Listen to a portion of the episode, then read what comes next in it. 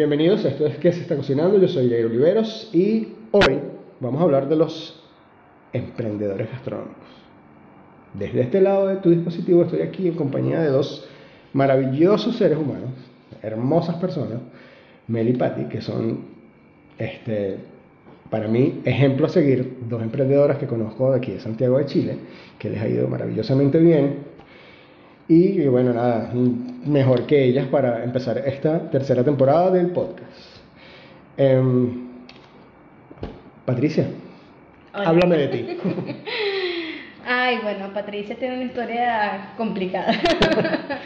Pero gracias por invitarme, de verdad que súper honrada de estar aquí porque significa bastante que nos hayas tomado en cuenta. Pues no, sé que no somos las únicas emprendedoras, pero bueno, quiere decir que, que lo estamos haciendo bien. Em, sí, me consta. Este, mira, yo tengo 30 años de edad, llegué a Chile en el 2018 eh, con una maleta y un bolso de espalda, es lo único que me traje. Eh, soy farmacéutico, me gradué de farmacéutico en Venezuela, en la Universidad Santa María. Estando acá, eh, como al año de estar acá comencé a complicarme un poco de salud y entre una cosa y otra eh, fueron meses difíciles. Se llegó a la conclusión de que era celíaca. Y ahí cambió todo el panorama de lo que yo hacía, lo que yo pensaba que iba a hacer, de, de todo. Em, luego llega la pandemia que creo que este ha sido como el inicio de muchos emprendedores, ¿no? Sí. Este, el, el corte de la pandemia. Llega la pandemia, voy de visita casualmente, justo un poco antes, un mes antes de comenzar la pandemia, me voy de visita a mi, a mi hermana que está en México y me quedé atrapada. Oh. Siete meses me quedé atrapada en México. Siete meses sin poder regresar a mi casa, con mi perrito, con mi novio, o sea, wow. sin saber qué iba a pasar, nada. Y estando allá, eh, comencé a hacer tortas para la casa, mm. sin gluten, porque obviamente yo no podía comerla. Ya tenías el diagnóstico. Sí. Y empezamos, empecé con mi hermana, hacíamos tortas que si tres leches, la más sencilla, no sé qué. Y dice, madre, ¿por qué no las vendemos? Tú no sabes cuándo te vas. y como que, bueno, ¿será? Y decidimos empezar. Ahí no había nombre, no había nada. Ahí solo era Marketplace Facebook, tortas sin gluten. O sea, ese, ese fue el inicio. Ese fue el inicio.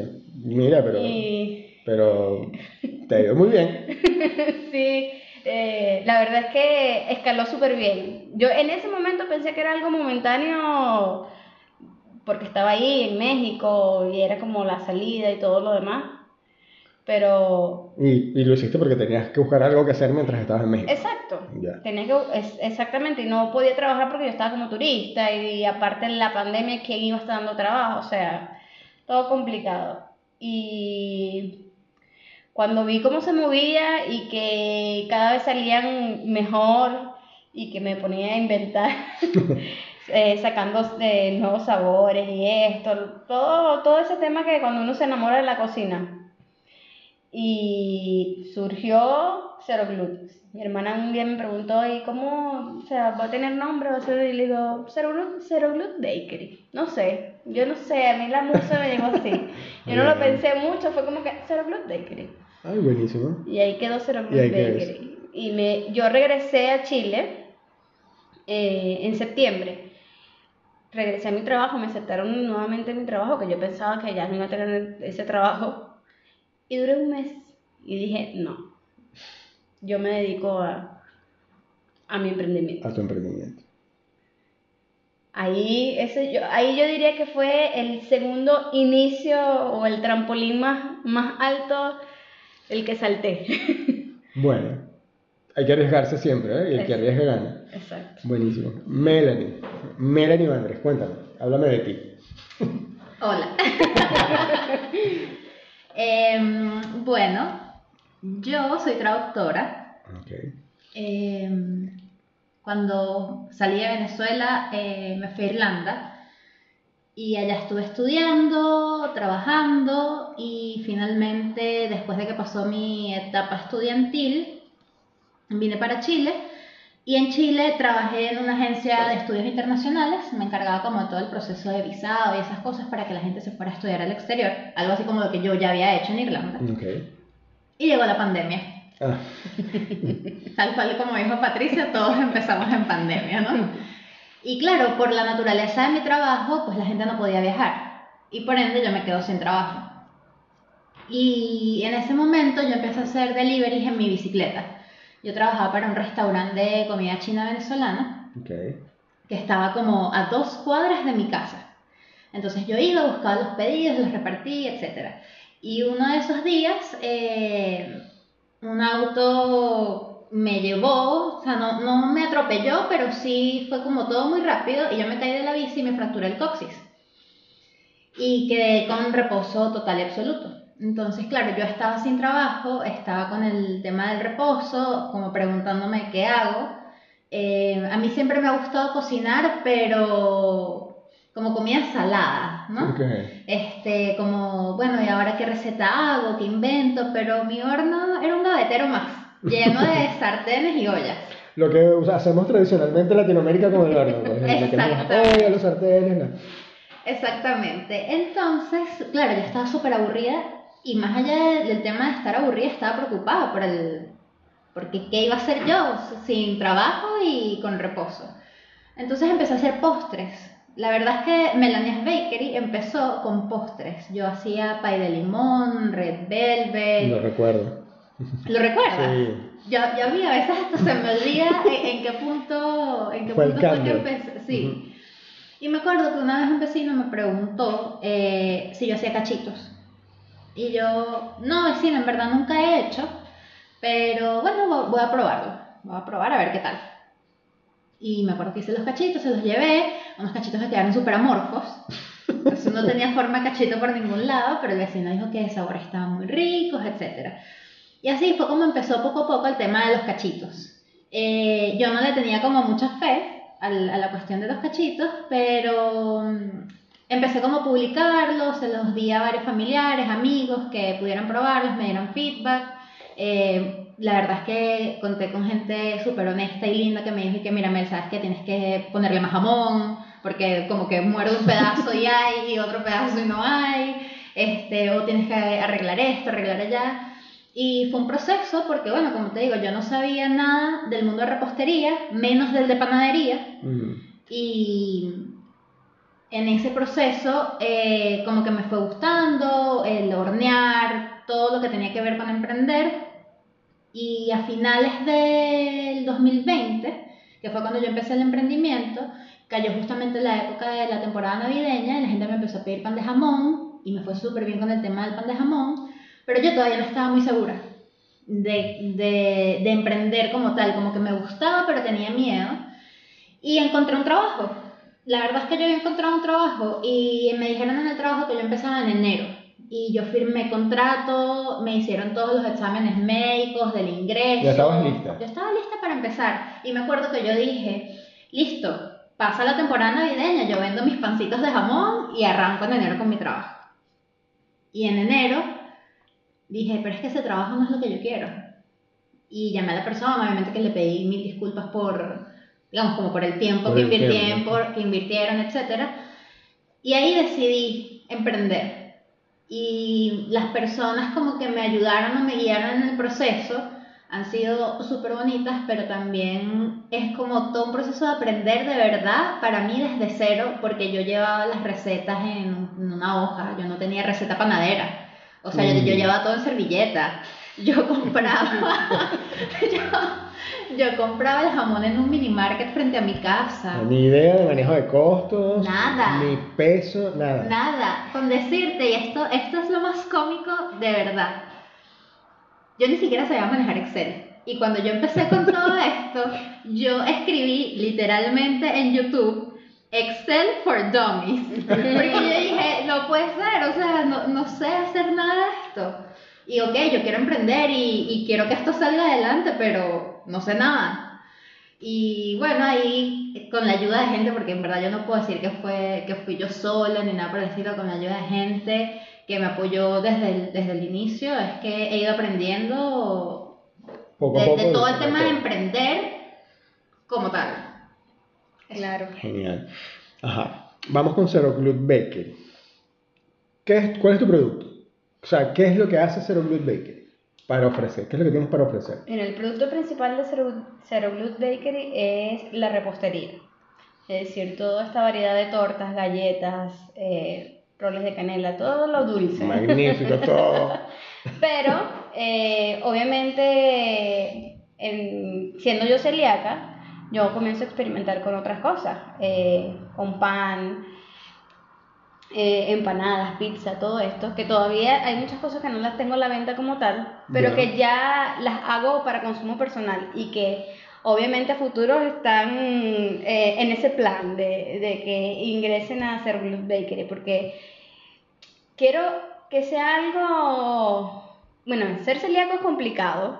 Bastante. Es bastante complicado. Y para los celíacos encontrar un lugar donde puedes comer varias cosas, o sea, no solo que te comes un postre, sino que quiero, no sé, una pizza, unos pequeños y después el postre, o, voy a cumplir años y quiero, quiero comprar eh, los pequeños y la torta en el mismo lugar, porque quiero que sea sin gluten, que Zero Bakery lo pueda hacer. Entonces, claro, es todo un proceso porque es complicada la panadería sin gluten. Sí, sí. De hecho, si escuchas por ahí el episodio, el primer episodio que yo hice de Sin Gluten, por favor, con mi panita Jorge Requena, él, él de hecho lo dice, él como panadero para él es complicado, es un dilema, pero él sabe que tiene que hacerlo, porque seas o no celíaco, el gluten tiene una influencia, pero bastante nociva en nuestra salud. Exactamente. que muchas personas me preguntan eso como que, ay, pero es más saludable. Y yo le digo, mira, o sea, mis productos igual, yo también hago cosas sin azúcar aparte de sin gluten, pero no es como mi principal objetivo. Mi principal objetivo es que sea sin gluten porque el tema de los celíacos, intolerantes y alérgicos eh, es como con esta, con esta sustancia, vamos a decirlo como tal, que es el gluten pero siempre le digo a las personas, vas a notar la diferencia cuando te comas un postre sin gluten y cuando te comes uno con gluten porque no te vas a sentir inflamado, no vas a sentir que te llenaste horrible. Eh, y sí vas a sentir que, o sea, que es totalmente la digestión de, de algo que no contiene gluten. Sí, sí se siente la diferencia ahí. En sabor, bueno, eh, yo siempre digo que son, que, son, que son buenos y que llegan, bueno, se lo he dado a personas que ni siquiera saben que son sin gluten ni idea. Bueno, yo doy fe, yo doy fe de que son muy buenos. Yo también. Yo Mira, si es dulce, como lo que me atraviesa. A mí me pueden envenenar con dulce. ya, ahí lo tienen. Pero, y de verdad que lo que tú haces es Maravilloso. Mire, y yo, yo, muchas veces uno se da como con su propio látigo, ¿no? Porque uno como que, no, no me quedó bien o qué sé yo, todo este proceso de aprender, porque obviamente como Melanie también no, éramos, ella no es panadera, yo no soy repostera, o sea, todo esto fue aprender sobre la marcha. O sea, llevar una receta que te decía dos cucharadas colmadas a que te diga 20 gramos, o sea, el Sí. ¿Sabes? La evolución es grande, es grande. Entonces ya cuando vas haciendo todo este cambio, todo este proceso eh, y vas eh, teniendo el producto final, lo que quieres ofrecer, lo que de verdad quieres que las personas vean de tu emprendimiento, de lo que tú haces, eh, es súper enriquecedor ver, ver eso, ¿sabes? Lograr eso, lograr ver esa foto o ver el producto que lo tienes ahí en la mesa y decir, wow, lo logré lo hice. De verdad, yo hice eso. O sea, imagínate, yo estudiaba farmacia. Yo, yo, yo no, o sea, claro, ya va, me ha servido mucho, mi, mi carrera me sirvió mucho en, en, formulación, en experimentar, porque la cocina es un experimento constante. Sí, la cocina es química. Es química, exactamente. Y en el tema de sin gluten me ayudó mucho porque Mira, para las cosas con gluten hay muchas recetas establecidas, muchas. Tú te metes en internet y puedes encontrar mil recetas de, de, un mismo pan eh, sin gluten y capaz haces todas y todas te van a salir bien, pero cuando el tema es sin gluten es otra cosa. Totalmente diferente. Entonces a mí me tocó ir experimentando, modificando la humedad, modificando la elasticidad, modificando la grasa, eh, la fibra, que la corteza me quede bien, que la miga quede perfecta. Y todo eso fue ensayo y error y experimentos, literal eran experimentos. Era como si este almidón a tal temperatura, gelatinice, todo, todo ese mm. tema, ¿sabes? Y me ayudó ahí mi carrera. Creo que fue un buen, eh, una buena base.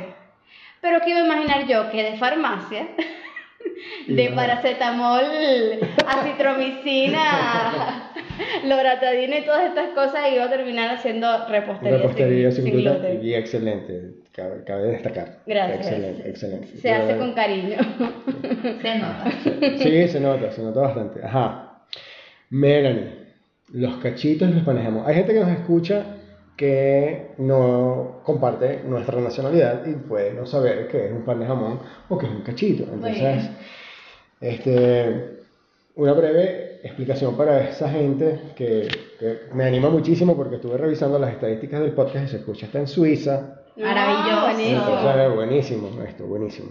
Este, entonces, para esa gente ah, que tiene que ser una exposición, sí. Bueno, los cachitos, los cachitos son. son necesitamos el video para una... Sí, próximamente, próximamente, próximamente que se está cocinando en video, así que... Muy bien. Eh, a ver, el cachito eh, forma parte del desayuno, a veces quizás meriendo, cena del venezolano. Eh, realmente el cachito fue como un experimento para no botar los retazos que quedaban en las panaderías de jamón, etc. Entonces el cachito es un pancito semidulce que puede ser del tamaño de la palma de la mano, es un pancito bien suave y va relleno de jamón ahumado. Eh, en Melania's Bakery los hacemos con otras cosas, puede ser jamón ahumado con queso crema, jamón ahumado con queso llanero, guayaba queso, chocolate queso. Chocolate queso es una cosa de otro mundo. El chocolate queso es buenísimo. Y eh, el pan de jamón es un pan que se come más que todo en la época navideña. Y ese pan lleva jamón, tocineta, eh, pasas y aceituna. Entonces, iba así como todo envuelto. Y ahí está tu pancito, que es como para el compartir familiar de la cena navideña. Entonces, esas son las dos. Qué rico, le quiero pan de jamón.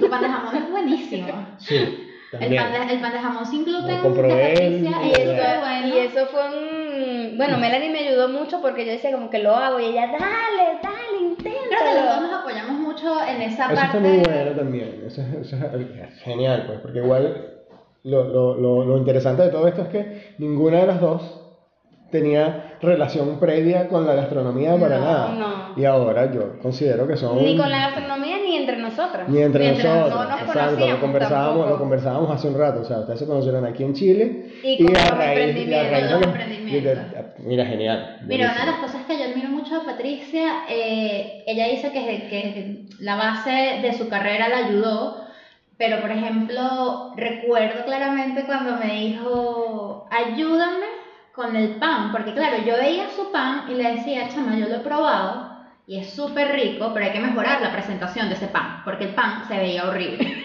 o sea, seamos honestos. Mira. la cara de Deadpool.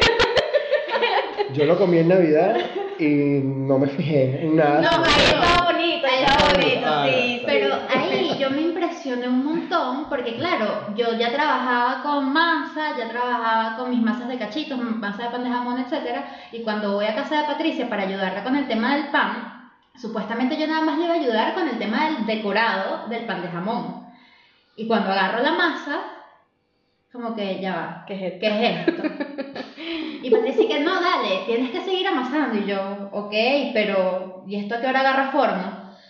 Y yo decía, yo estiraba esa, ese, esa masa de pan de jamón y se rompía. Y yo, Patricia, ¿cómo trabajas tú esto? Y de verdad que me, me dejó impresionada porque ya yo sé que el tema de la panadería es, es un arte. Pero la panadería sin gluten es otro nivel. De verdad que es otro nivel y cuando yo lo vi y después que ella logró agarrarle la caída a esa masa y que el pan de jamón de verdad le queda súper bonito ahora, yo digo... Y rico. Y rico, exacto, porque esa, esa, esa también es la otra cuestión. A ver, a Patricia yo digo que casi yo no le probado nada que pueda decir y que hay que feo. Y ella sabe que nos hablamos. Las donas horribles de la primera vez. Imagínate, hice una prueba de unas donas. No. pero, pero yo vi por ahí unas historias tuyas. No, esas, son de ahora, esas sí fueron como. Y, sí. Hice unas necesito esas donas en mi vida. Todos necesitamos esas donas. Hice unas pruebas de donas que no le quedaron del tamaño adecuado, pero le quedaron buenísimas. Entonces me acuerdo que estos días, como ya le quedan bien las donas, se puso a hablar horrible de las primeras donas. Yo le dije, ¿te acuerdas de esas donas de porquería que te invité a comer? Y ella, Patricia, yo no recuerdo nada de porquería que yo haya comido hecho por ti, así que hazme el favor. Pero sí, y en verdad, en verdad es un tema como lo que ella dice, pues de, de aprender y, y, practicar y practicar y practicar y practicar hasta darle. Yo me acuerdo que mis primeros panes de jamón eh, se me rompían. Se me rompían por el lateral o se me rompían por arriba. Y era una cuestión de no entiendo qué está pasando. Lo bueno es que tenía gente, de verdad, como te digo, en todo este camino he tenido gente súper simpática que es como, no vale, es que el pan es súper rico, dámelo igual. Y yo no, pero es que, y yo les mandaba fotos. Les decía, pero es que míralo, está roto. Yo recuerdo, recuerdo haber visto una foto de tus panes al principio. Que eran una cuestión. Que, no sé, creo que te salió un batch de panes que sacaste que se te habían quemado, se te habían dorado de más. y estabas así como en el trauma de que no, yo no puedo vender esto. Y yo. Es que, sabes, es que sabes que es complicado y también me pasaba mucho con los cachitos. De hecho, en el proceso de aprender, yo, claro, después yo tuve clases de panadería y Ana, que es mi profesora de panadería, me tuvo muchísima paciencia. Pero en ese proceso de aprender con los cachitos, tú no sabes la cantidad de veces que yo quería agarrar toda la tanda de cachitos y botarla. Porque yo decía, o sea, yo trabajo los tiempos, trabajo la fermentación, el amasado, no sé qué, todo como es. Y de repente el cachito se rompe o no crece. Y puede ser frustrante, yo entendía que yo estaba aprendiendo. Yo entendía que yo no estudié gastronomía, que no estudié panadería y entendía todo eso, pero cuando tú estás ahí como dando todo lo mejor de ti y siguiendo todas las instrucciones y aún así el producto no sale, tú quieres agarrar el horno y tirarlo por la ventana. Obvio, o meterte tu cabeza en el horno. Exactamente. Y te voy a decir algo, eso nos pasa también a los que estudiamos gastronomía y empezamos a hacer algo por primera vez y no nos sale. Es frustrante y, y el trabajo, por lo menos en restaurantes, eh, la frustración es como que más difícil de manejar porque tú estás bajo presión total. Tienes un montón de gente a tu alrededor. Exacto, tienes un, y que siempre, siempre hay un dedo que te está juzgando. Mm. Ay, mira este huevón. Ah. o sea, es muy raro. De hecho, lo conversaba yo temprano con, con, con Melanie. Este gremio es. O sea, yo he sido siempre, bueno, no siempre, siempre yo llegué un tiempo, hubo una época de mi vida profesional que también fui un chef así tipo Gordon Ramsay y otra persona por ahí que nombramos, no lo voy a nombrar ahorita, este, porque yo no soy, él no es santo de mi devoción, pero yo lo respeto como, como, profesional, como profesional. ya esta conversación la tuvimos. Sí, ya. sí, hemos tenido. que yo también llegué a ser un chef así de que, de hecho, yo recuerdo, así, lo que más recuerdo una vez fue que le tiré un wok lleno de arroz salteado a un mesero porque le dije, brother, no tengo lomo mongoliano y él vendió cinco en una oh, mesa. Y oh a mí se me fueron los tapones y le tiré el wok que si no se agacha le, Lo mata. le la cabeza. Pero lo que le dije, uno evoluciona y ve, Claro. Y dice, no, mira. Y, Aprende a manejar la frustración también. Sí, aprendes a manejar la, la, frustración. Y eso, me imagino que a ustedes también les ha pasado, sí, ¿no? Al principio. porque si no, lo, están lo que no te voy a negar es que a pesar de que yo sé que ambas lo, lo, hemos, lo hemos trabajado y, y lo hemos eh, manejado mucho mejor que al inicio, igual hay un momento puntual, a lo mejor donde tienes un montón de pedidos y te salió mal. Por ejemplo, en mi caso, me salió mal un ganache de chocolate y tengo que entregar la torta en una hora y jamás te va a salir un ganache de chocolate en una hora que quede adecuado para una cobertura. O sea, y entonces como que entra el caos junto con la frustración y es respirar profundo y es como ya yo pasé por esto, lo vas a solucionar y diré a la persona que media hora más o X, eso, eso te puede pasar todavía, pero mm, ya es diferente. Ya es diferente porque cuando te pasa tú lo identificas. Obvio. ¿Sabes? Y, ya, ya como que... Son etapas que, que, vas madurando. Yo recuerdo que cuando yo sacaba muchos de los cachitos que, que, que nunca salieron a la luz, ni a la venta, ni a, ni a Twitter, ni a Instagram, ni nada. Eh, obviamente había mucha frustración detrás de eso, pero no estaba la angustia de que había un cliente esperando sino como que yo los estaba haciendo por practicar, etcétera. Pero después me pasaba que alguien me hacía un pedido de pan de jamón y listo, yo tomaba el pedido, agendábamos el día, la hora, etcétera, yo me preparaba, hacía mi producción y me salía mal. Entonces ahí, más allá de la frustración del tiempo, de los materiales, de todo, es la angustia de ¿y qué le voy a decir al cliente? Porque, a ver, en la panadería no es soplar esa botella, tienes que, hay un proceso de amasado, fermentación, etcétera, ustedes lo saben. Y, y es como, bueno, ¿se va a solucionar? Claro que se va a solucionar, pero uno siente esa angustia pero lo vas madurando. De verdad que lo vas madurando en el tiempo y yo siento que ahora es como... Lo aprendes a manejar mejor también, porque ya sabes cómo dirigirte también al, al cliente, porque también eso es una, una, de las cosas que tienes que aprender en el emprendimiento.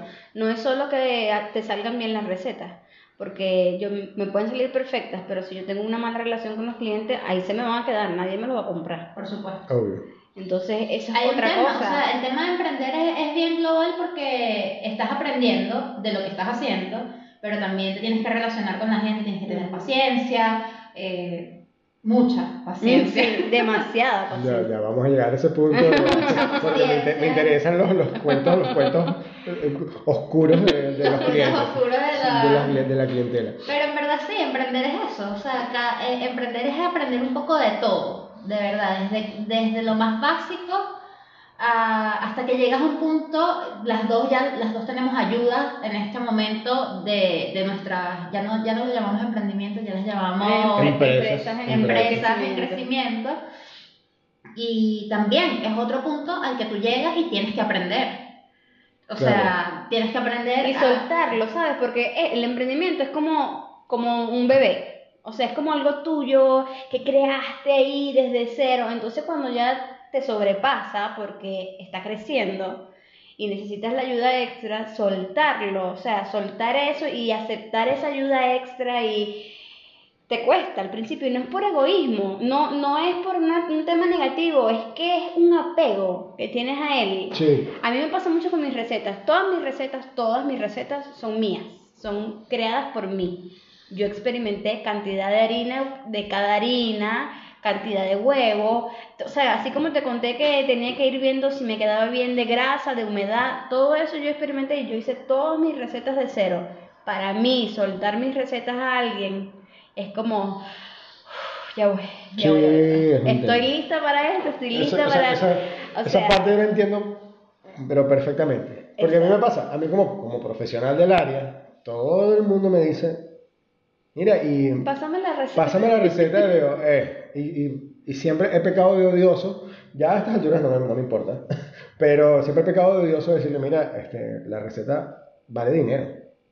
Claro. Cuesta dinero. Eso no es así de que pásame la receta. Mira, puede que yo te ayude. Eh, y, y, no lo niego porque a mí me gusta y de hecho una de, las, es bonito una, orientar. Una, una, de las cosas por las que nació este podcast es porque a mí me gusta que la gente cocine, aprenda a cocinar en su casa, se apasione por esto. Y sí, pues, si hay gente a la que le digo, siempre me dice, mira, este, vi que pusiste en Twitter que habías hecho unos panes de fermentación lenta. Dale, pues, te voy a pasar la receta así, pero mira, o sea, es solo para ti y ya. Ok, pero así... Yo en este, en este camino he conocido gente así, pero también he conocido gente que es como súper abierta a enseñarte y y como, mira, ¿sabes qué? Esta es la receta y aparte te voy a explicar cómo hacerlo, porque yo no solo la receta. Y eso a mí... A ver, yo como que yo no soy mezquina que si me dicen, pásame la receta de estos cachitos, listo, yo te la paso.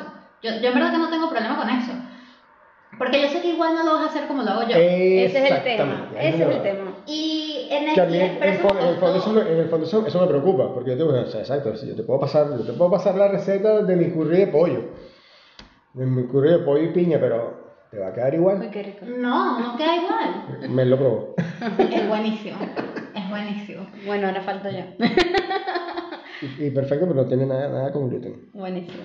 Pero No. sí, en, en esa parte como de también, bueno, yo no puedo decir que yo le enseño a otras personas, pero lo que tú dices de, de soltar, a mí soltar recetas no se me hizo difícil, a mí lo que se me hizo sumamente difícil y de hecho recibí mucho bullying de parte de mis amigos por eso, fue el armado de los cachitos. Porque yo reconocí en un punto del emprendimiento que yo necesitaba ayuda y necesitaba ayuda armando cachitos porque yo no podía hacer todo. O sea, yo no puedo manejar este tener la materia prima, atender a los clientes, agendar pedidos, eh, todo lo que lleva a emprender más hacer el, producto. Entonces, claro, varias- yo probé con varias personas y yo en mi vida personal soy como bien relajada, eh, de verdad cero enrollada, pero en mi vida laboral soy como un poquito más cuadriculada. Y eso ha Hitler, sido- Hitler le dicen. Uy, uy, uy. Y la verdad, eso ha sido así no con el emprendimiento, ha sido así desde siempre. Desde siempre. Desde siempre, las personas que han trabajado conmigo lo saben y salimos del horario laboral y soy otra. Soy otra persona totalmente diferente, pero laboralmente soy así como bien cuadriculada. Y probando a estas personas para armar los cachitos, era una cuestión que yo veía, que ellos, y yo entendía que yo también cuando empecé a armar cachitos, eh, no los hice bien desde la primera vez, me llevó mucha práctica y darle y caerme y todo lo que ya hemos hablado, pero entonces yo veía como otras personas trataban la masa y era como que sentía como que un espíritu me entraba. Yo decía, yo te estoy explicando cómo hacer esto, ¿verdad? Y te estoy diciendo de aquí, de derecha a izquierda, luego de arriba a abajo, no sé cuánto. Bueno, ves, ahí llegamos al punto al que yo quería llegar con este tema de, de compartir las recetas. Yo no lo hago por eso. O sea, no, lo hago con algunas personas, con gente que yo sé que, aunque no sean profesionales, a lo mejor, o sea, les gusta cocinar, le van a poner un poquito de amor y van a tra- tratar de hacer, de hacer la cosa con cariño. Porque a mí también me ha pasado lo mismo. He compartido la receta con alguien, recuerdo hace tiempo, compartí una, una receta personal de masa de pizza con alguien y me fijé todo el desastre, o sea, el abuso. Mira, no sé, me quedo corto con la palabra abuso que él estaba haciendo con mi receta que yo dije, no, chale, más nunca lo hago. No lo hago, más nunca compartí una receta con nadie. Realmente, eso fue premeditación, alevosía y ventaja. Fue un crimen lo que él hizo con mi masa de pizza y yo dije, este huevón, ¿qué le pasa? Entonces, es- es jodido, es jodido, claro. es jodido. Y sobre todo, yo también soy así como tú ese aspecto. En, en mi aspecto laboral, yo eliminé esa parte del mal humor famoso de todos los chefs y trato de No, a ver, mantener, no de- de- malhumorada. de mantener la armonía en, en la cocina. Estricta. Yo no soy, yo, no soy malhumorada. Eso, yo, no, yo también, yo no soy malhumorada ex- explicándole. Yo con las que me, las, las que he tenido de ayudante, eh, yo para explicar siempre me ha gustado. Inclusive cuando yo estudiaba en la universidad me gustaba explicar eh, las materias o X cosas. Este, pero el tema es que cuando esa persona no le agarra el ritmo, algo que tú le estás diciendo, como, como tú dices, te estoy diciendo de derecha a izquierda, porque lo haces de izquierda a derecha, es como que te, te da ese, y no te pone de mal humor, sino es como que quieres que sea como tiene que ser, o sea. Lo que ¿sabes? Quieres, quieres que el método algo. sea como, pero el tema es que uno se acostumbra a eso, pero la otra persona lo puede hacer bien, pero con De otra método. forma, de otra forma. Exactamente. Y lo que pasa también, y yo te he puesto que, que nos pasa porque tú y yo somos como muy similares en esto, es que las dos somos muy alegres, muy sociables, muy todo, pero a la hora de trabajar, cuando explicamos las cosas, no las estamos haciendo molestas, ni estamos haciéndolo de mala gana, solamente que somos serias, Exacto. porque es otra Y la cuestión. gente, pero ¿por qué está ya, ya somos- Y la gente sí, cree. ya somos tres. Bueno, yo, yo siempre he tenido cara de perro y yo sé que tengo un mal carácter, pero a la hora de trabajar, a mí me gusta eso, que las cosas se hagan, como dijo Pati, como tienen que hacerse. Entonces, cuando tú ves así como que, eh, pues eso no es así, tú... Bueno, una cosa, Te una hace cosa como un que tic me nervioso. con dos personas que probé es que esas dos personas me seguían por Instagram, en mi Instagram personal. Y como ustedes saben, en mi Instagram personal, yo me la paso o bailando o cantando. O cantando. Ya sabemos que te, que te aprendiste completo el, el disco, nuevo de, de Bad Bunny. Representing, claro que sí. y claro, cuando estas personas fueron a trabajar conmigo, era como, no, no sé si es que estaban esperando un derroche de fiesta total, pero era como, wow, eres, eres súper seria, estás molesta. Y yo, no, no, no estoy molesta. Eh, en verdad soy así, y claro, tengo momentos muy específicos que digo, bueno, aquí voy a escuchar esta canción, o voy a grabar este pedacito, o lo que sea, y obviamente que no voy a grabar con cara de, claro. de mal cara de poto. Exacto, no quería, no quería decirlo, pero No, no, no te preocupes, aquí no tenemos censura. Ah, muy bien. Entonces, claro, eso, eso era lo que me pasaba. Hasta que por fin, así, me acuerdo que venía la temporada navideña, yo ya estaba frustrada y lista y resignada a que yo no iba a tener ayuda porque nadie me gustaba, porque nadie trataba la masa como yo la trataba, porque nadie armaba como yo armaba, y no lo digo desde el egocentrismo, sino desde el punto de vista del producto, el producto final, que tú lo que tú querías para mostrar el producto que tú finalmente. querías ofrecer. Ese es siempre el tema. Y me llegó alguien así, o sea, me dijeron, una amiga me dice, bueno, chama, mi mamá está en la casa sin hacer nada. Y yo le digo, bueno, si quieres me la mandas, pero lo dije sin fe, sin esperanza, sin nada. Yo ya no había nada dentro de mí. Y esa señora llegó, y esa señora hasta el sol de hoy está conmigo, armando cachitos. Maravilloso. Porque de verdad, o sea, yo nada más le tuve que decir dos veces cómo se hacían las cosas y de ahí en adelante esa señora es una maravilla. Y es una señora que no es panadera, que no tiene eh, como estudios en- ni en gastronomía, ni en panadería, ni nada. Es una persona que trabaja con cariño y con amor. Eso. Y es Exacto. una señora increíble. El que tenía el- ganas de aprender. Ese, ese es el ingrediente secreto, ¿viste? De Sí. todo, de todo. Siempre lo he dicho aquí. El Eso, ingrediente que tenía ganas secreto de aprender, es amor. eso. Y eso, eso. Si, si tienes ganas de aprender, si tienes la actitud y, y le pones amor, mira, olvídate, eso va a salir. Mira, al sol de hoy, a mí que me falta la comida, pero que no me falta esa señora. Te lo digo, te lo digo. Bueno, mira, fíjate, yo, pensé, yo, yo estaba pensando que tú todavía estabas haciendo todo sola. Yo dije, wow, No, no. le echas bolas, Melanie, haciendo todo. Desde diciembre. ¿Cuánto tiempo tenemos juntas ya? Vamos para seis meses juntas. Porque, claro, yo entendía que el, eso, el crecimiento es muy bonito, pero el crecimiento también te exige de soltar ciertas cosas para poder avanzar en otras. Claro. Y, y ahí fue donde llegó ella. Ella llegó en diciembre del año pasado y no nos hemos separado. Buenísimo. Y que no me deje. Digna, soy tu Digna. fan. La señora La Digna, señora la Digna, señora señora Digna. Digna la queremos, Lo por máximo. favor. Señora Sí. Digna, no me dejes nunca. Por favor, quédese. Quédese porque lo están haciendo maravillosamente bien las dos. Mira, me encanta, me encanta ver cómo han crecido. Yo las he seguido así desde que van, desde, desde sus principios. Por eso te dije, te, te dije, Pati, que había visto las primeras tortas. Y yo dije, yo sé que esto puede quedar mejor. Y de hecho, bueno, Y yo veo la foto y digo, Dios mío, pero yo veía esto lindo. Porque yo veía esto lindo, claro, pero es cuando tú nunca habías hecho nada Pasa, similar, pasa, o sea, sucede. haces por primera Sucede. vez algo con una boquilla que ni siquiera sabes qué número de boquilla es ni nada, sino sí. porque ni ahí, no, no No, estabas no, ni nada, nada, con nada. esto. Boquilla no número ah, Y, ay, qué lindo, porque lo ves diferente, claro, y es algo nuevo que tú estás haciendo. Y es algo que- y algo, es algo que hiciste tú. Exacto. Y te llena de orgullo porque lo hiciste y nunca antes Y lo ahora veo esa foto y yo digo, primero digo que feo. Claro, uno tiene que ser honesto. uno tiene que Sí, exacto. Primero digo que feo y después digo, esto va a sonar egocentrista, pero no, es- no, lo, no lo digo en ese tono. Después digo que arrecha soy.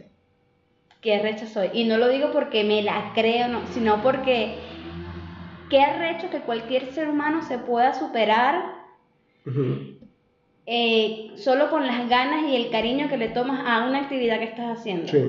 Porque yo no he hecho ningún curso, yo no he, no he ido a ninguna masterclass, yo, mm, y no es que no quiera hacerlo, eh, sí tengo plan, porque obviamente uno tiene que siempre crecer y, y nutrirse más, Es correcto. pero a donde he llegado, he llegado practicando una y otra vez, dañando una y otra vez, o sea, no sabes qué cantidad de bizcochos yo dañé para lograr la Red Velvet.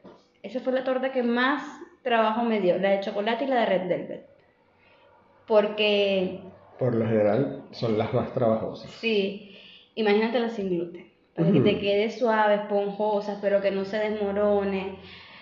Oye, no sabes cuántas se hundían. Me acuerdo una vez hice una de zanahoria, yo feliz con la, la torta de zanahoria y cuando tenía ya como 30 minutos en el horno me acordé que no le había puesto el azúcar. ¡Ay, no! Eso salió un pan horrible, que literal Eso es lo que pasa con, con los productos sin gluten. Sí, exacto. Entonces, claro, este punto en el que uno dice, ves para atrás, ves cómo comenzaste, ves lo primero que hiciste y luego ves dónde estás eh, y lo que brindas ahora, lo que ofreces a tus clientes ahora, y bueno, así yo creo que Melanie también tiene que tomar esa frase que yo digo, esa que arrecha soy. Justo, a eso iba. Porque de verdad, o vamos a decirlo más bonito, pues que increíble soy, pero bueno, se me sale, de Venezuela. Sí, justo a eso iba. Este, ¿cómo, cómo, ¿Cómo van sus, sus, ya no lo vamos a llamar emprendimientos, yo lo puse entre paréntesis emprendimientos, pero ajá, ¿cómo van sus empresas? Ahora, en este momento, a estas alturas de ya se supone que estamos finalizando la, la pandemia, ah. entre comillas, y todo lo demás, eh, ¿cómo van ahora? Después de casi dos años haciendo esto. Bueno, de eso estábamos hablando como más temprano, y a mí me impresiona mucho que esto empezó para mí, para mí finalizando 2020, y cuando yo hice el cierre de año, ahora eh, a finales del 2021, típico, ya sé usar Excel, ya sé usar Excel, entonces claro, cuando hago el cierre y veo lo que se vendió no en, no en dinero, en productos. El, año, en unidades. Sí, el año pasado, en todo el 2021, hice casi 18 mil cachitos. Y ahí yo no tenía ayuda. Ahí no había conocido a la señora Digna. Y yo dije, yo nunca, nunca me imaginé que mis manos podían armar 18 mil cachitos. Es más, tú me, tú me lo dices ahorita y es como, no, no puede ser. Pero pasó, pasó. 18 mil cachitos. Es un montón, es, un montón para alguien que está empezando, para alguien y que, nunca lo imaginaste, o sea, no, no fue algo que tú dijiste, por ejemplo, qué sé yo, terminé la universidad, ¿sabes qué? Tengo un hobby, voy a hacer cachitos. En algún momento lo pensaste, no, es algo que... Bueno, de hecho, ahorita que dices eso que tengo un hobby, no sé, como siempre me gustó la cocina, cuando apenas yo me planteé hacer algo relacionado con la cocina, mi familia me dijo, haz comida china, porque como te digo, siempre me ha gustado el tema de cocinar y para ellos fue como el clic inmediato de la comunidad venezolana, etcétera. Y yo, no, no, no, yo no quiero, o sea, lo hago en la casa, digamos, pero, pero no quiero ofrecer eso. Y actualmente sí, lo sigo llamando emprendimiento por, no sé si es por costumbre, o porque a veces también todavía me siento como muy chiquita, pero en efecto ya es una empresa registrada, o sea, hay un root, hay una facturación detrás de todo esto. Y, y sí, hay un crecimiento, ya no estoy yo sola, está la señora Digna, está la señora Rosaura, eh, está el chamo del delivery, o sea, es un conjunto de personas detrás de esto. Es una empresa. Es una empresa. Por ejemplo, desde que yo empecé, eh, yo tengo asesorías con Sofrito Creativo y es la gente que me estaba ayudando. Alfredo fue el que me enseñó a usar Excel. Este, en términos generales, es una gente que me ha estado apoyando. Entonces, no, no, no te puedo decir que soy yo sola. Que a veces eh, me veo en ciertas, en ciertas ocasiones como que, ay, esto lo hice yo. Sí, pero detrás de lo que estoy haciendo hay una gente que no me ha abandonado. Buenísimo, genial. ¿Y tú qué? Mira, yo también tengo ya nuestra, o sea, nuestra empresa también está constituida y, y todo este tema. Eh, sí me faltan ciertos pasos todavía, porque el tema de la, de la cocina sin gluten es que como es, un, es, un, es de nicho, quizás la salida no es tan alta, o sea, no es rota tan alta en productos anuales por ahora, porque yo sé que luego sí, lo va a hacer. Sí, pero que, por lo menos aquí en Santiago hay un mercado muy amplio. Exactamente. Em, y desatendido. Y desatendido. De, ella sí. Sí, obvio, yo, lo, sé de primera mano porque recuerda que yo trabajé con gente que hacía sushi libre de gluten precisamente por eso, porque hay un, hay un nicho de mercado que, que no está recibiendo. Y como yo me enfoqué en la parte de repostería, entonces ahora el giro que le quiero dar es, no voy a abandonar la repostería, obviamente eso no, porque me apasiona, me gusta y, y tengo ya muchos clientes que si les digo que no hago más van a decir, no, mi cumpleaños. Em, pero quiero darle un giro donde incluya más cosas saladas. Porque yo como celíaca, un domingo a las 6 de la tarde quiero comer algo porque ya a esa hora no quiero cocinar. Y no hay ni un solo lugar donde yo pueda comprar comida sin gluten a esa hora un domingo, por ejemplo. O no existe, te metes en Uber, eh, Uber, Eats, y hay 1500 restaurantes y ninguno es gluten free. Ni uno. Entonces, ese es como el objetivo. Quiero no es que quiera tener un restaurante súper gigante, pero sí quiero tener opciones, eh, por lo menos de comida rápida. Porque siento que estamos muy desatendidos. Siento que. el antojo. Claro, porque. Y en general también, no solamente en un antojo así de, tarde en la noche, sino aquí de verdad, yo considero, o sea, en el, en, el, en el rubro gastronómico, por lo menos aquí en Santiago de Chile, no hay. No. Son muy pocas opciones y hay muy malas. Hay como tres restaurantes nada más que son como aptos para celíacos, porque ojo, no todos los sin gluten es apto para celíaco. Porque hay cosas sin gluten que tienen contaminación cruzada. Obvio, ese es otro tema bien delicado. Eso lo vamos a hablar tú y yo después. Entonces es como Mm, hay lugares que te ofrecen, sí, tenemos opciones sin gluten, y cuando lees la carta dice no apto para celíacos, entonces yo como que, entonces, ¿y ahora qué hago? claro. Mira, yo vi, pero yo eh, conozco, hay un, ahorita no me viene a, la memoria el nombre, pero hay un señor que trabajaba, él era, él era uno de los socios de Bill Gates en Windows. Él le vendió sus acciones a Bill Gates porque él siempre le llamó la atención la gastronomía y ahora tiene un laboratorio súper arrechísimo de bromatología. Mm. ¿ves? Y él está dedicado a revisar, sobre todo, la preocupante dieta americana, gringa, este, y tratando de crear productos que sean libres de gluten, porque una de las cosas que influyen en todos los problemas de salud de la población en Estados Unidos es el gluten. Y el tipo se ha dedicado a investigar eso. Entonces él dice aquí. no sabía, eh, voy a buscar esa información porque es interesante, ¿no? Sí, sí, es súper, súper interesante. Cuando tenga el nombre por ahí, yo te lo paso para que lo.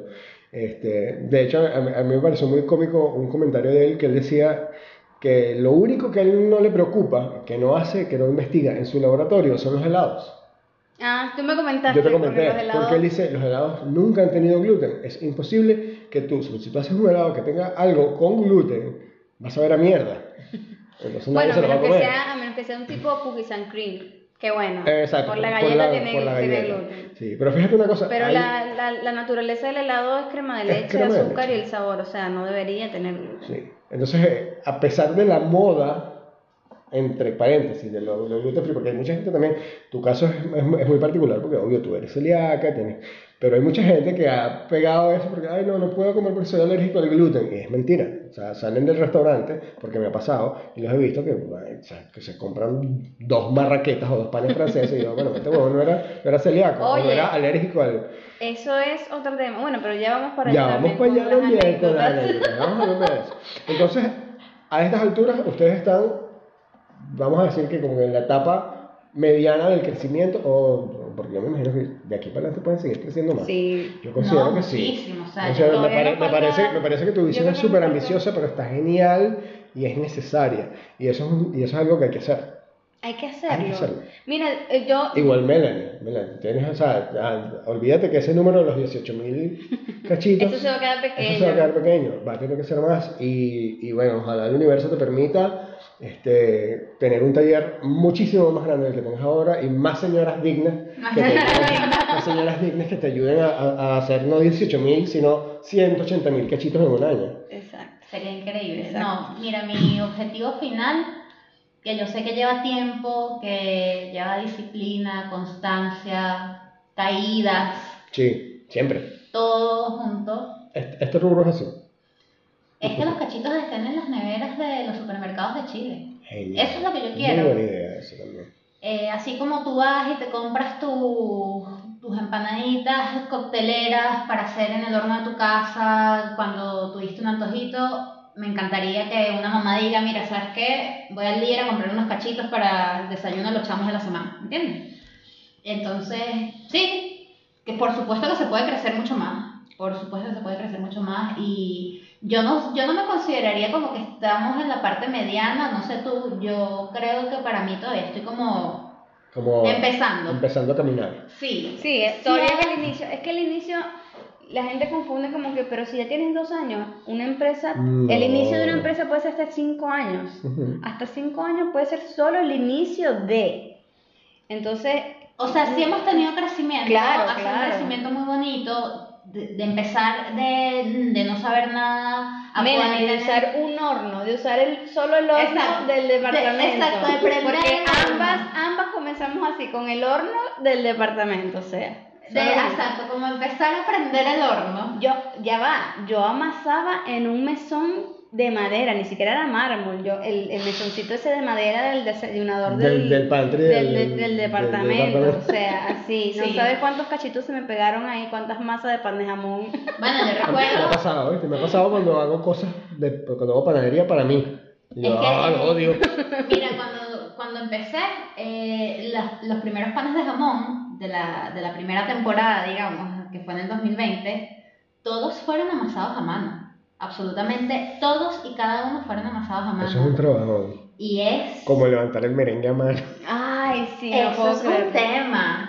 Yo me acuerdo que cuando compré la amasadora, para mí fue como, como Disney. Como si me hubiesen dicho, toma, estás, estás en la entrada de Disney. Yo no podía creer que por fin tenía amasadora. A mí me pasó eso con el mesón porque yo sufría, bueno, ya tú comentaste de cómo son las masas sin gluten, que igual lo que podamos comentar aquí, ustedes no se imaginan, tienen que verlo, lo difícil que es trabajar una masa sin gluten. Eh, cuando por fin compré un mesón, que te acuerdas que te pedí el dato, porque ya Melanie lo había comprado, eh, fue como, wow, esto es, trabaja muy diferente. O sea, es otra el, de cosa. inoxidable. El de acero inoxidable. No, otra cosa. Otra cosa, o sea. Totalmente. Y ahí también ves el crecimiento. O sea, nosotros empezamos con nuestras cositas de la casa, de lo que nosotros usábamos así, de nuestro día a día. Y ahora tenemos un taller. Un taller. O sea, no es poca cosa. Eh, no, no para nada. Mira, nosotros, nosotros tuvimos literal que mudarnos del departamento. Nosotros vivimos en un departamento de una habitación y ya yo no tenía sala. Mi sala era gluten.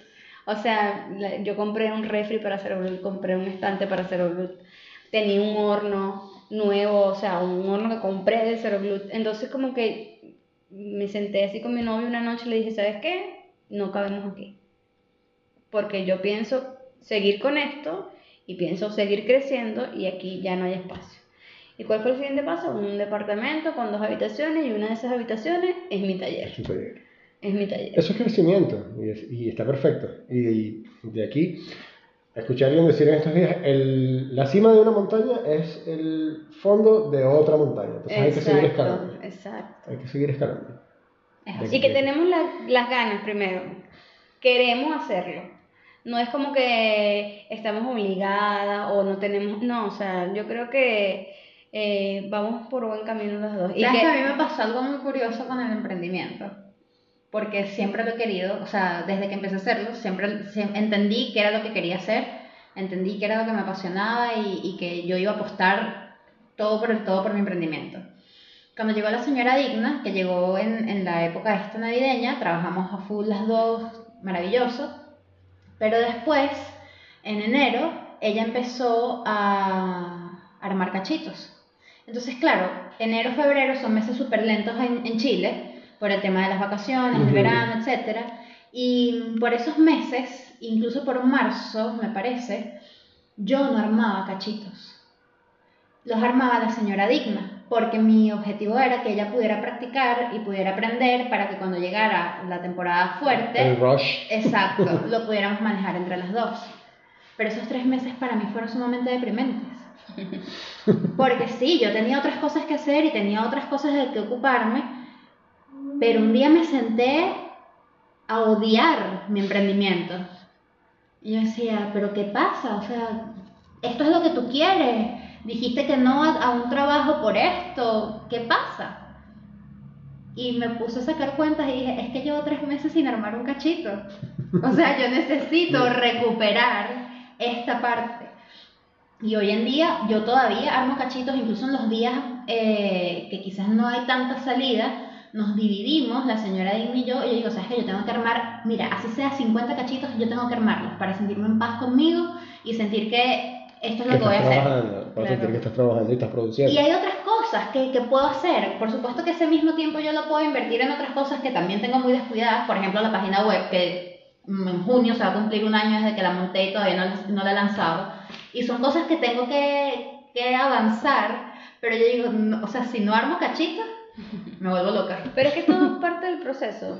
Porque también a veces uno se. Obviamente hay que poner sus. Eh, eh, ¿Cómo se Objetivos. Tienes que tener tus objetivos claros, ¿no? Lo que quieres lograr, a qué tiempo quieres lograrlo. Pero yo también siento, o sea, lo que yo he aprendido en mis cortos 30 años, eh, es que cuando uno se afana cuando uno dice, es que tengo que hacerlo porque es en este mes y porque aquí es donde yo escribí en este papel que lo iba a hacer, terminas haciéndolo hasta infeliz. Sí. Y para mí ese no es el objetivo. O sea, yo no quiero vivir mi vida, ok, un negocio súper exitoso, pero infeliz porque lo estoy haciendo al ritmo que me dicta la sociedad que tengo que hacerlo, ¿sabes? No sé, a lo mejor suena súper, eh, eh, no sé, fuck the system. Sí, ve muy poco eh, eso, sí, pero Sí, fue bastante poco, pero es que...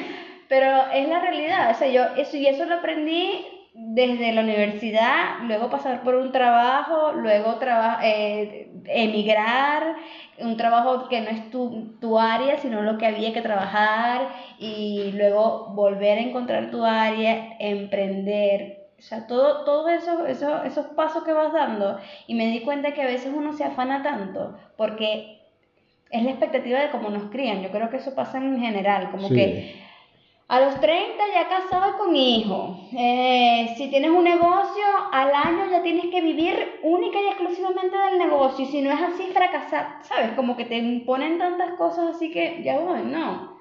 Yo lo puedo hacer en mi ah, ritmo. Yo lo puedo hacer en mi ritmo. O sea, ¿por qué me voy a afanar? ¿Por qué? Y, y al final no disfrutando el proceso. Entonces, como no, que. Igual entender que en este proceso de emprender somos emprendedores, pero también somos seres humanos. Y hay, hay factores externos que afectan nuestra vida personal que influye eh, en cómo también vamos avanzando o cómo vamos un poco más lento en, en las mismas cosas del emprendimiento. O sea, hay cosas y las realidades, porque cada quien vive una realidad diferente, ¿sabes? Nuestra, o sea, nosotros no podemos como que, eh, a pesar de que Millennials tenemos como un, tiempo muy parecido, su emprendimiento va por una parte diferente al mío, por así decirlo.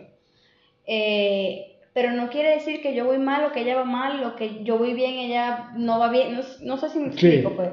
Igual vamos donde tenemos que ir cada una para este momento, para lo que estamos preparados, para lo que estamos viviendo, porque hay gente que sí, que al año ya tiene dos locales. Exacto. Pero en el tercer año cerró uno. Conversábamos Mel y yo hace rato. Sí, entonces ahí tú ves, no, sé, no, no, no todo está escrito, no todo está dicho cómo tiene que ser y cómo va a funcionar y cómo va a ser, no. Y hay gente que a lo mejor nunca tiene un local de venta al público, pero tiene un un, un, espacio donde sigue trabajando y sigue produciendo y crea su empresa y todo lo demás. Entonces, yo creo que es eso, es no, no bueno, presionarla. Les, voy a recomendar que busquen en Netflix. Espero que todavía estén porque sabes que Netflix rota las cosas. Eh, los, eh, las docuseries de Street Food. Eh, busca las Street Food Asia. Es increíble, yo la vi. La de Street Food Asia, gente que este, vende muchísimo, muchísimo, o sea, son gente que, que, que, produce N cantidad de dinero, saca N cantidad de su producto y siguen en un puestico en la calle. Y es fabuloso porque lo gozan, lo viven, lo aman, y entonces ya, ya, o sea, para ellos Yo creo que depende de lo que tú realmente quieres y anhelas, porque yo sí, a mí me gustaría un local, pero no siento fan por eso ahorita. No, no, la ¿Entiendes? Es como Sí, sí me gustaría tener un local, bien, sería excelente. Me encantaría que existiera un lugar donde la gente pueda decir, voy a ir a comer el domingo, voy a ir a comer cuando quiera, o puedo pedir, ¿sabes? Porque yo sé lo que se siente, lo que pasa es que ese es el, ese es el tema, yo estoy en los zapatos de mis clientes. O sea, yo estoy ahí, yo, yo vivo lo que ellos viven, esa, eso de que me quiero comer un pequeño, yo no puedo, no sé, escribir en el grupo del edificio, ¿quién vende pequeño? Porque no puedo. O pedírselos al amigo Juan en Exacto. Exacto. O decirle, Juan, por favor, pequeño. No puedo. Entonces, ese, yo creo que ese es mi objetivo. Entonces, no me afano con el tema de que si es local, que si... No, quiero ir logrando paso a paso los objetivos. El primero que fue que la gente conociera Cero Gluten con, como una de las mejores tortas, sin gluten en, Santiago. Y no, me, no lo estoy diciendo desde el ego, desde... No, yo pruebo, yo me doy la tarea de probar productos de, otros de otras marcas y de otras cosas. Yo también lo he hecho, ¿viste? me, me, confieso, he probado otros productos de panadería y pastelería sin gluten y... Y yo trato precisamente de que el, el, nivel sea siempre que lo más parecido a la tradicional, lo más parecido que pueda a la tradicional. Que cuando yo le dé, por ejemplo, cuando yo hago cachitos, a mí me compran cachitos a veces personas que no, no comen sin gluten, pero le gustaron mis cachitos. No, es que me caen, no me da así de, me caen súper bien y tal, no son celíacos ni nada, pero les gustó la opción. O la torta de, la famosa torta choco choco, que es como una de las... La bebé del, del, del, show. Sí, exacto. La gente ama la torta porque dice, es que sabe a chocolate. Porque muchas veces compras una torta, se ve bellísima, espectacular, un montón de chocolate, huele a chocolate y cuando lo pruebas, te quedas como... Te quedas como en el aire porque es azúcar con aire. Exacto. Hay otro tema, la calidad de los ingredientes. O sea, yo siempre me preocupé por eso. Creo que el tema de ser yo celíaca me hizo que yo me esforzara aún más porque el producto sea casi perfecto. Porque es como que si no me complas, no complazco mi paladar, no puedo brindar algo, de calidad. Y no, solo, no solo, en tu caso no solo es un tema de paladar, sino un tema de salud. Exacto. Que pones, podrías poner en riesgo también. Exacto. Entonces ya tú conoces, tú conoces tus límites en cuanto a lo que te puede afectar.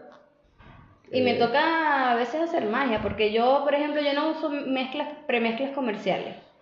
Eh, yo, Dios te bendiga por eso.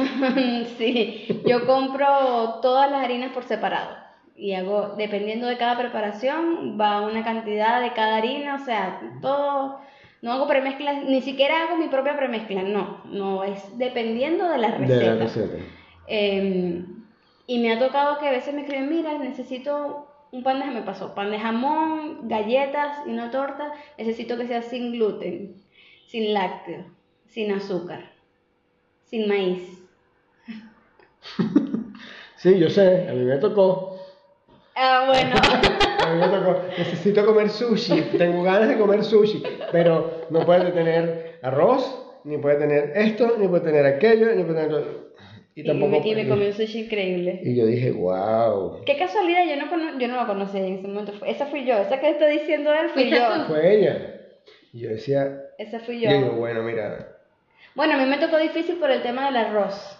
Exacto. Claro. Que después que ellos o sea, me, me diagnostican celíaca, todo lo demás, yo llevaba mi vida otra vez normal, comiendo sin gluten, pero me seguía sintiendo mal. Empecé a sentirme mal, mal, mal, mal, y bueno, como que me quitaron ahí, sí, todo prácticamente comida era vegetales, frutas y proteínas. Y fui agregando los cereales poco a poco y descubrí que el arroz me causaba la misma reacción que el gluten.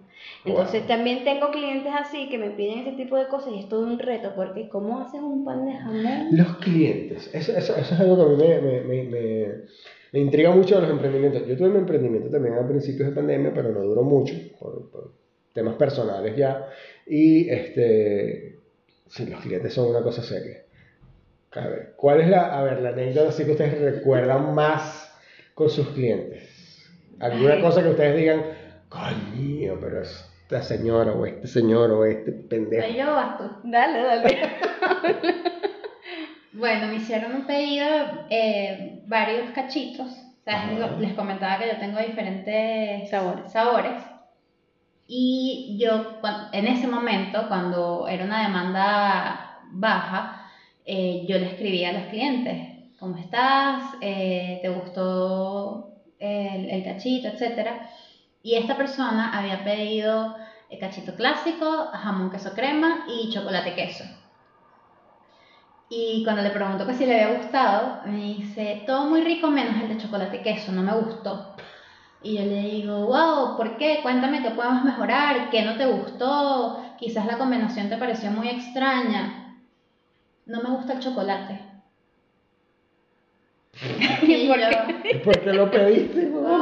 pero si no te gusta el chocolate, había otro, que es el de guayaba, el de, guayaba, queso. No, pero lo quería probar, pero por eso no me gustó, porque no me gusta el chocolate. Yo decía, la gente es increíble. De verdad. De verdad, la gente es increíble. Sí, sí, sí.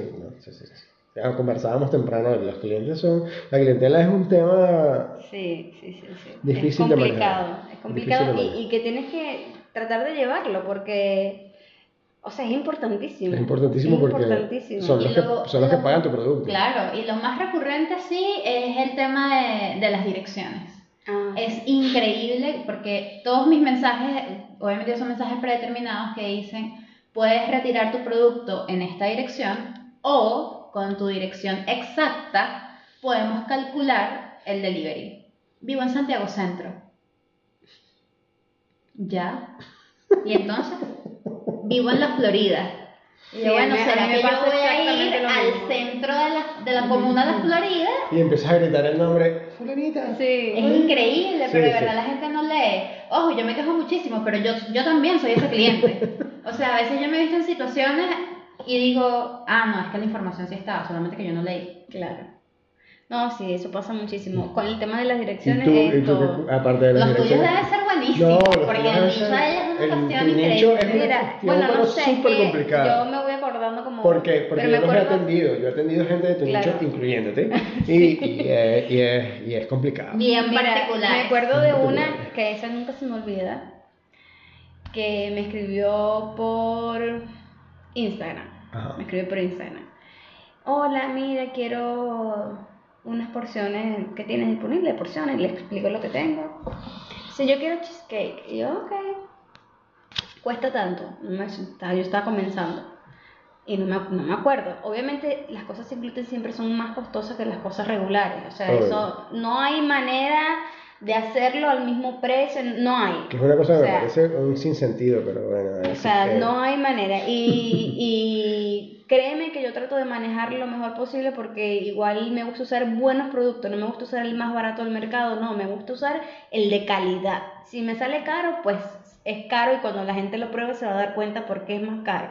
Pero no, no, no me gusta usar algo que, no, para abaratar costos, no. No estoy de acuerdo, no estoy en esa página.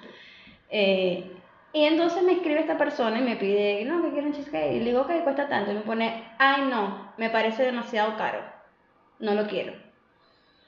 Y yo, o sea, yo estaba comenzando, yo todavía no sabía cómo manejar muy bien esto. Y que, ay, Dios, pero o sea, me sentí como ofendida, como.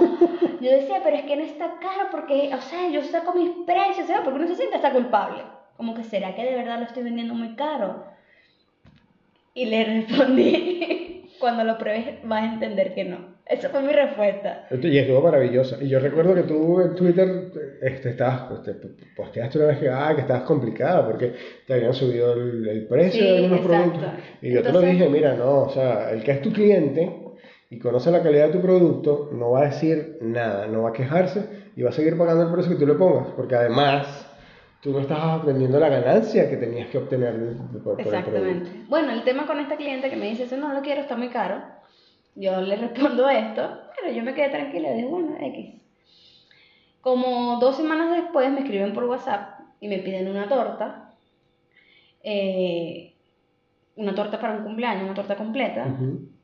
Yo vendo la torta, la chaqueta, todo fino, retiran la torta eh, ¿Cuál es mi sorpresa? Que cuando me etiquetan en Instagram...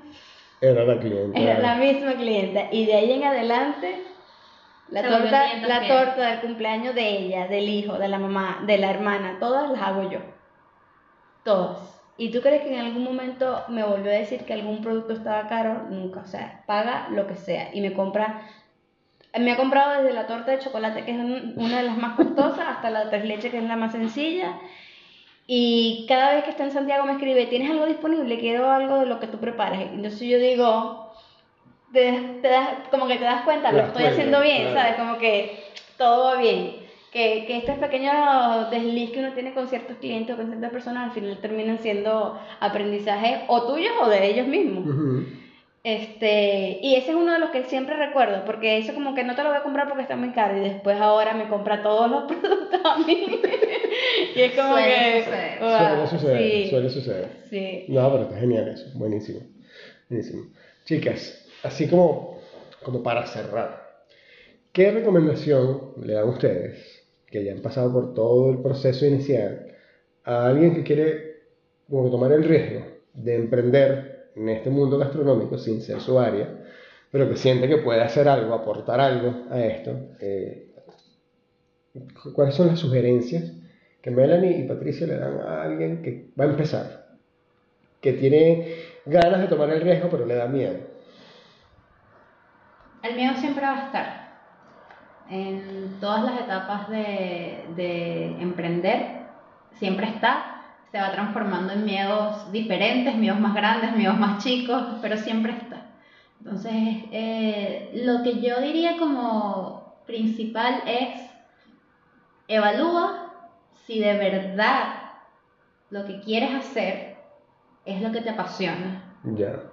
Porque a veces tenemos como esa ilusión de querer hacer algo y decimos sí, lo quiero hacer y tengo las ganas y tengo la motivación, pero sentarte a pensar en frío si eso es lo que de verdad te apasiona, porque si es así, no importa cuántas veces te caigas en el camino, tú vas a querer seguir adelante, no importa los obstáculos o que si algo te salió mal, etc., tú vas a buscar la forma de continuar. Pero si es algo que simplemente es como el rush del momento, el mira, sí, me gusta, pero no estás convencido, a la primera de cambio que algo falle, te vas a frustrar, te vas a deprimir y lo vas a abandonar. Entonces, asegúrate que, es lo que, que eso es lo que tú de verdad quieres hacer. Porque en el camino muchas veces te vas a caer. Pero nada, te vas a volver a levantar, no pasa nada. Te vas a volver a levantar y vas a seguir. Mira, yo creo que y hablando así como más eh, técnico de lo que quieres hacer, es como estudiar el nicho o estudiar eh, el mercado que, en el que quieres entrar. O sea, como que ver qué te rodea, ver cuáles son las propuestas que ya existen. Em, digo esto si tienes, por ejemplo, no sé, oh, yo quiero vender cupcakes, nada más. Ok, ok, hay espacio para todo. Eso yo lo aprendí siendo emprendedora yo antes veía a todos como una competencia, ¿sabes? Porque cuando uno comienza, uno se siente como que este va a quitar el cliente, no sé, como que sientes ese temor. Pero estando ahí dije, hay espacio para todos. Mi producto nunca va a ser igual a tu producto, jamás. Podrán ser dos tortas de chocolate, dos tortas de tres leches, pero la mía nunca va a ser igual a la tuya, la tuya nunca va a ser igual a la mía. Entonces hay espacio para todo. Evalúa quiénes son los que están ofreciendo lo que tú quieres ofrecer qué ofrecen, cuál es su perspectiva y cuál tú podrías hacer diferente. Porque muchas veces eso es lo que, lo que marca la, diferencia. Eh, por ejemplo, yo veo mucha gente, en el caso de Melanie, veo mucha gente que vende cachito, pero yo no veo mucha gente que vende guayaba queso, ni, chocolate, queso. O sea, la gente como que no se atreve a hacer ese, ese distinto, ¿sabes? Entonces, ah, por ejemplo, a mí me pasó también, eh, mucha gente vende tortas sin gluten, sí, sí hay personas que venden, pero nadie vendía profiteroles. Mm. Y, y la, los profiteroles han sido como la locura, las tortas de profiteroles, porque ninguna de, las lugares, de los lugares sin gluten ofrecían tortas de profiteroles. Entonces, son detalles que uno puede evaluar antes de lanzarse al agua, por así decirlo, y que te ayudarían mucho en un principio, porque ya vas como un poco más enfocado. Y otra cosa es que no esperes que todo esté perfecto para comenzar, porque... Mm, no arrancas nunca. No arrancas nunca, exacto. O sea, con lo que tienes, comienza.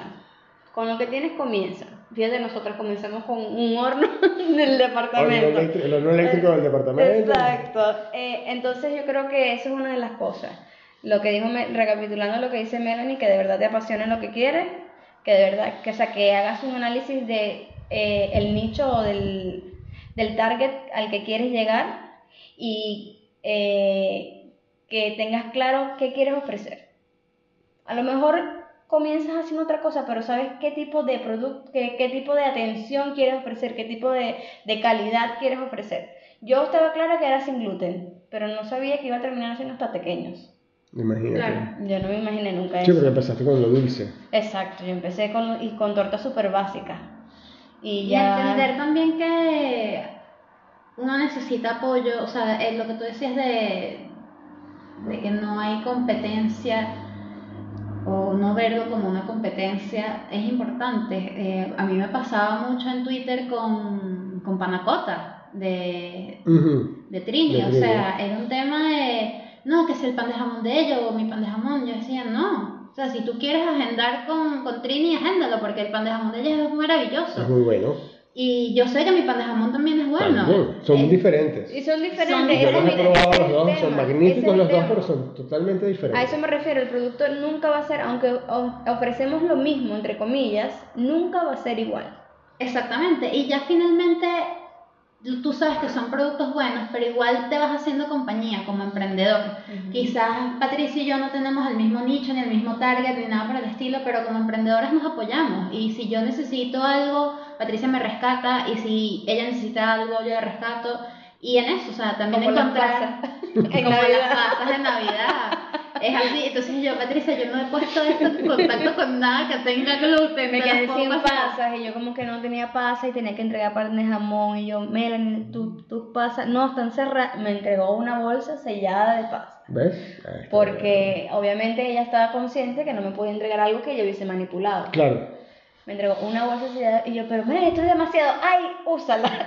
Úsala. Es que claro, o sea, eh, eh, de eso también se trata apoyarse y yo creo que las dos, aunque no tengamos para nada la misma gente ni para nada el, el, el mismo target, el, eh, el apoyo que hemos tenido entre las dos ha sido muy bueno. Ah, Eso me parece fantástico, porque de hecho tienen una amistad, pero increíble, ustedes dos también, aparte de toda la relación de apoyo mutuo. no nos pongamos sentir empezamos a llorar todos acá. Sí. Eh, sí, mira, yo, bueno, tú decidiste hacer este podcast con este podcast con nosotros dos. Yo creo que aparte de porque como que crecimos a la par en las redes sociales, porque como que no, igual nos apoyamos mucho, o sea, yo publicaba, es más, mi primer intercambio fue con Melanie, que no tenía nada que ver, ella con gluten, yo sin gluten, y nos hicimos intercambio de pan de jamón, no sé qué, yo le llevé torta, fue con Melanie la primera vez, y fue como que ese apoyo Em, en el crecimiento ¿no? de ambas. Y yo muchas veces que me llamaba a Melanie llorando y que Melanie no sé qué pasa conmigo, no sé qué hacer. Y Melanie, cálmate, yo también pasé por eso y tal. O de repente Melanie me decía, no sé, siento que mejor busco un trabajo. Y yo, tú eres estúpida, ¿cómo vas a buscar un trabajo? Si tienes una empresa. ¿Sabes? Como que hemos estado ahí la una para, eh, una para otra, pues. Y a pesar de, como dice Melanie, que no tiene nada que ver lo que hacemos, pero es como que el mismo estilo de vida de emprendedora nos ha llevado a que igual nos podamos apoyar, pues, porque sabemos lo que pasa cada una con cada situación. Genial. Y el, yo creo que el plus de todo es que creamos una amistad que hasta, o sea, yo no pensaba que después de adulta uno podía crear una amistad, o sea, cultivar una amistad tan bonita. No, ya le voy a poner fondo musical a eso cuando edite. No, porque de verdad uno siente como que la, las amistades las hace que sea en la universidad o en el liceo, en el colegio, pero no, y que, se, y que surgiera así de repente de la nada, no sé, por redes sociales y que casualmente vivíamos cerca y no sé, todo surgió tan perfecto. Causalmente. Exactamente, exactamente. Todo fue en el momento cuando tenía que suceder. Y ahora. Es que la gente llega a la vida de uno en los momentos precisos. A veces uno no lo entiende. Pero es así. Es así. Entonces ahora yo soy su reina gluten free y ella es mi reina cachetera. Exactamente. Ah, perfecto. Buenísimo.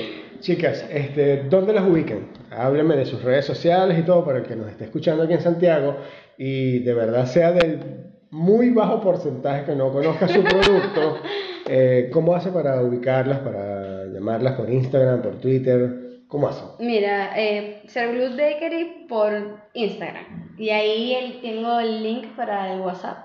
Si quieren escribir, ahí está el menú, están las fotitos de todas las cosas que, que hago y también publico como al día o a la semana lo que voy teniendo disponibilidad. Entonces sería el Instagram que es Zero Bakery. Ok, perfecto. Por ahí, por ahí me encuentran. Perfecto. Mel, ¿por dónde? Por Melanias Bakery en Instagram y claro, ahí también está el link directo para, para ir a WhatsApp. Para WhatsApp. Ahí está en las historias destacadas el menú, los precios, todo el tema del delivery. Em, y muy pronto la página web. Muy pronto, la, página web. No pressure. Por favor. Este, em, nosotros en este hemos hablado un montón del tema de Twitter y yo Twitter en verdad lo utilizo de manera personal. Okay. Yo sé que muchos de ustedes eh, me, me, conocen por ahí y ven como la parte la parte de crisis. Sí, real Sí, claro. Es que siento que el Twitter es como donde uno se desahoga. Sí. Porque, porque... Sí, yo creo que Twitter, es un, Twitter es un psicólogo mal pagado. Sí, no, y a pesar de que nos ha dado clientes, porque de verdad que yo he conocido clientes por Twitter... Mira, hace poco me pasó una cliente que me ha comprado desde hace tiempo y yo ni idea que me seguía por Twitter. Menos mal que es una buena cliente, porque si me hubiese quejado por Twitter me hubiese leído y yo ni sabía. Mm. A mí me pasó me dijo, con el tema de Twitter, porque, o sea, bueno, tú y yo nos conocimos por Twitter. O sea, a mi Twitter me ha dejado una comunidad súper bonita. Pero son sus cuentas personales. Pero son cuentas personales, y claro, mucha gente ha llegado al emprendimiento a través de, de esta narrativa de, de, lo que es emprender desde, desde el punto de vista ya personal. Eh, pero sí, el, el, emprendimiento como tal tiene su, su vida propia en Instagram, donde todo es bonito y perfecto.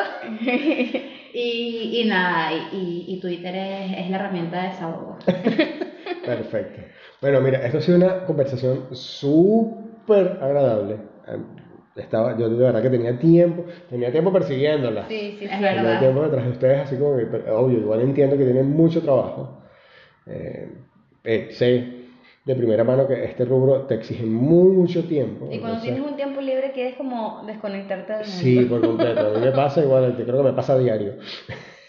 Pero este, de verdad que lo he disfrutado mucho. Yo sé que la gente que lo va a escuchar lo va a disfrutar muchísimo también. Gracias. Eh, yo creo que gracias por estamos felices porque mira, yo siempre digo, se juntó el hambre con las ganas de comer.